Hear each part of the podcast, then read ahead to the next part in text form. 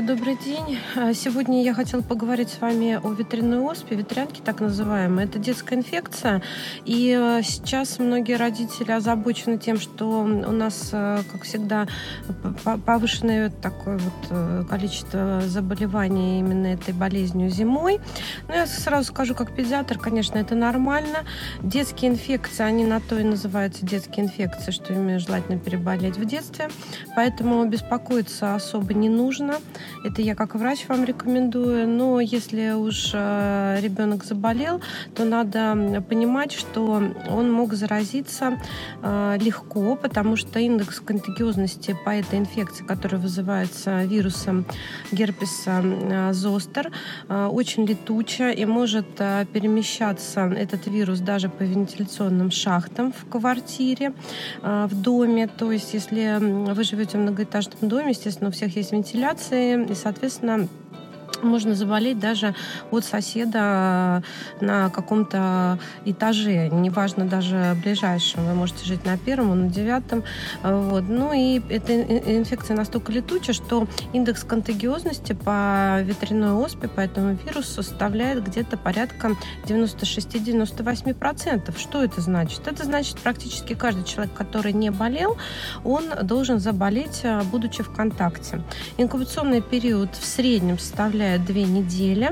А, чаще всего именно второй неделе э, заболевает э, контактный э, человек.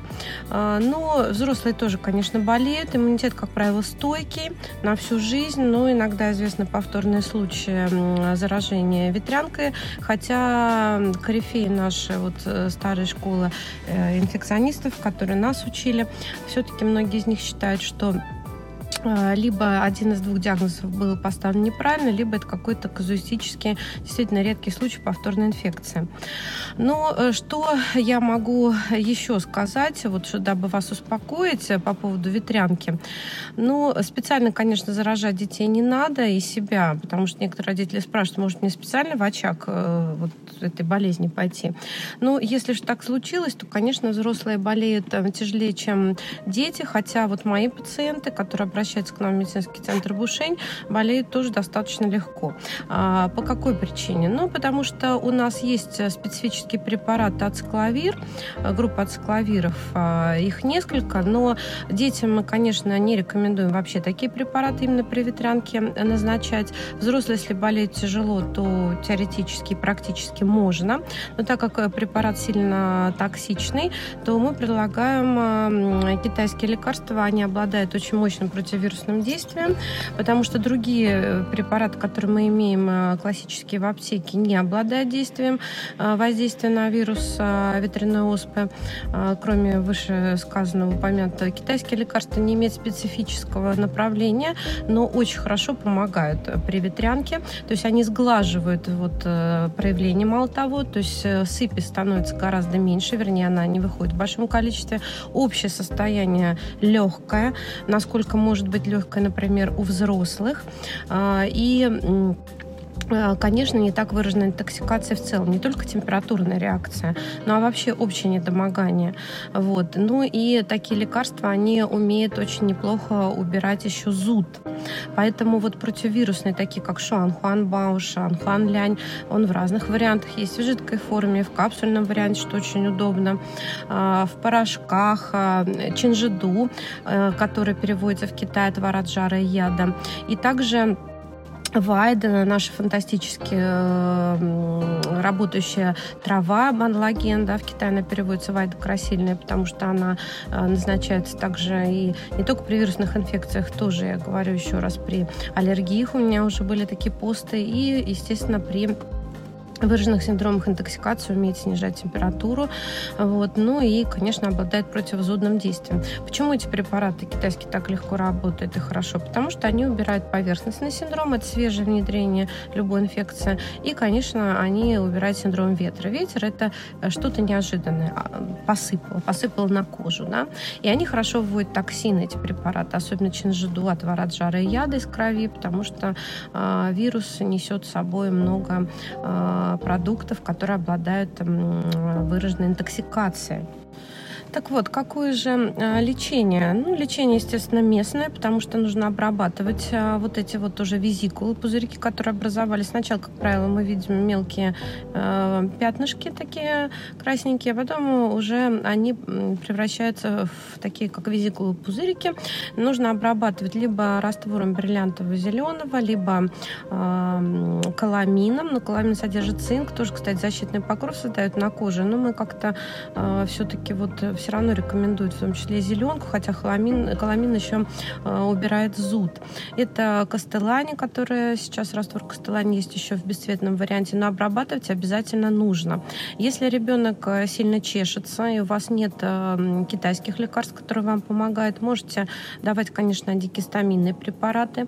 Э, ну, всегда вопрос встает, какие последнего поколения, либо старого поколения. Но на кожных проявлениях э, я вот, например, на свои выводы как педиатр делаю. Кто-то может со мной, конечно, извращение согласиться, но я назначаю старое поколение, это гел или супрастин в той дозе, которая может назначаться вашему ребенку в зависимости от возраста, а еще веса, да, потому что некоторые дети в 10 лет так э, весят, другие так весят. 12 лет у нас, как правило, все-таки уже идут взрослые дозировки.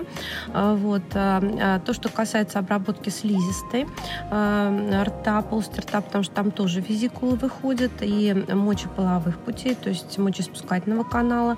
Ну, вы э, можете предлагать ребенку полоскать любыми антисептиками, то есть мироместином, настоем эвкалипта, фурцелин разводить. Э, пожалуйста, ничего не противопоказано. А, также э, подмывать ребенка какими-то э, тоже антисептиками, даже вот выше предложенными. Ну, то, что касается симптоматического лечения, тоже понятно. Можно и нужно снижать температуру, если ребенок ее переносит плохо, но температура выше 38,5 мы тоже уже вправе снижать. И, конечно, питьевой режим, чтобы выводились а, активно продукты распада вируса, чтобы ребенку было легче. И э, сколько же продолжается такое более-менее тяжелое состояние у ребенка?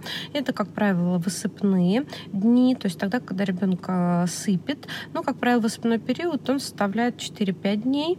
А, и вот в этот же период человек э, опасный для окружающих. Потом уже, если вы не видите свежий сып, то, конечно, можно уже э, вступать в контакт, но в детский сад мы и в школу пускаем э, позже.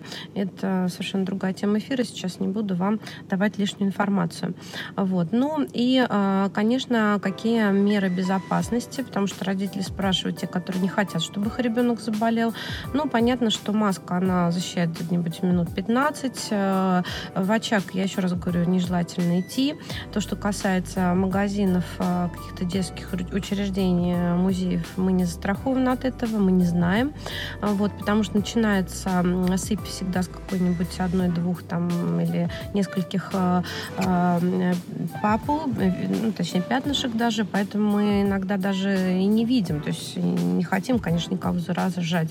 А, китайские лекарства некоторые родители спрашивают, да, можно пользоваться ими в целях профилактики, но чаще всего все-таки все-таки это, я еще раз говорю, инфекция настолько летучая, что она эм, обладает э, высоким индексом контагиозности.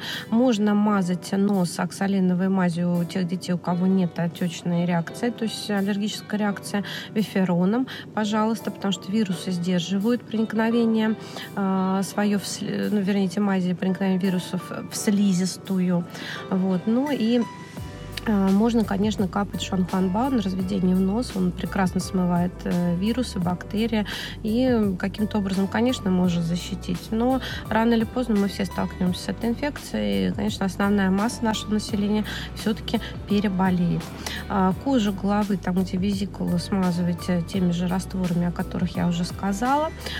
Также есть э, в практике китайской медицины такой волшебный противозудный антисептический лосьон, который называется называется дзаирынь, пожалуйста, можно им обрабатывать. Чесать э, не разрешайте детям, пожалуйста, просите их, иначе могут потом оставаться вот такие вот э, какие-то там, э, ну, как ямки. Ну, можно потом пользоваться контрактубиксом, то есть это такой есть специальный крем швейцарский. Так что будьте здоровы, ничего не бойтесь, все будет хорошо.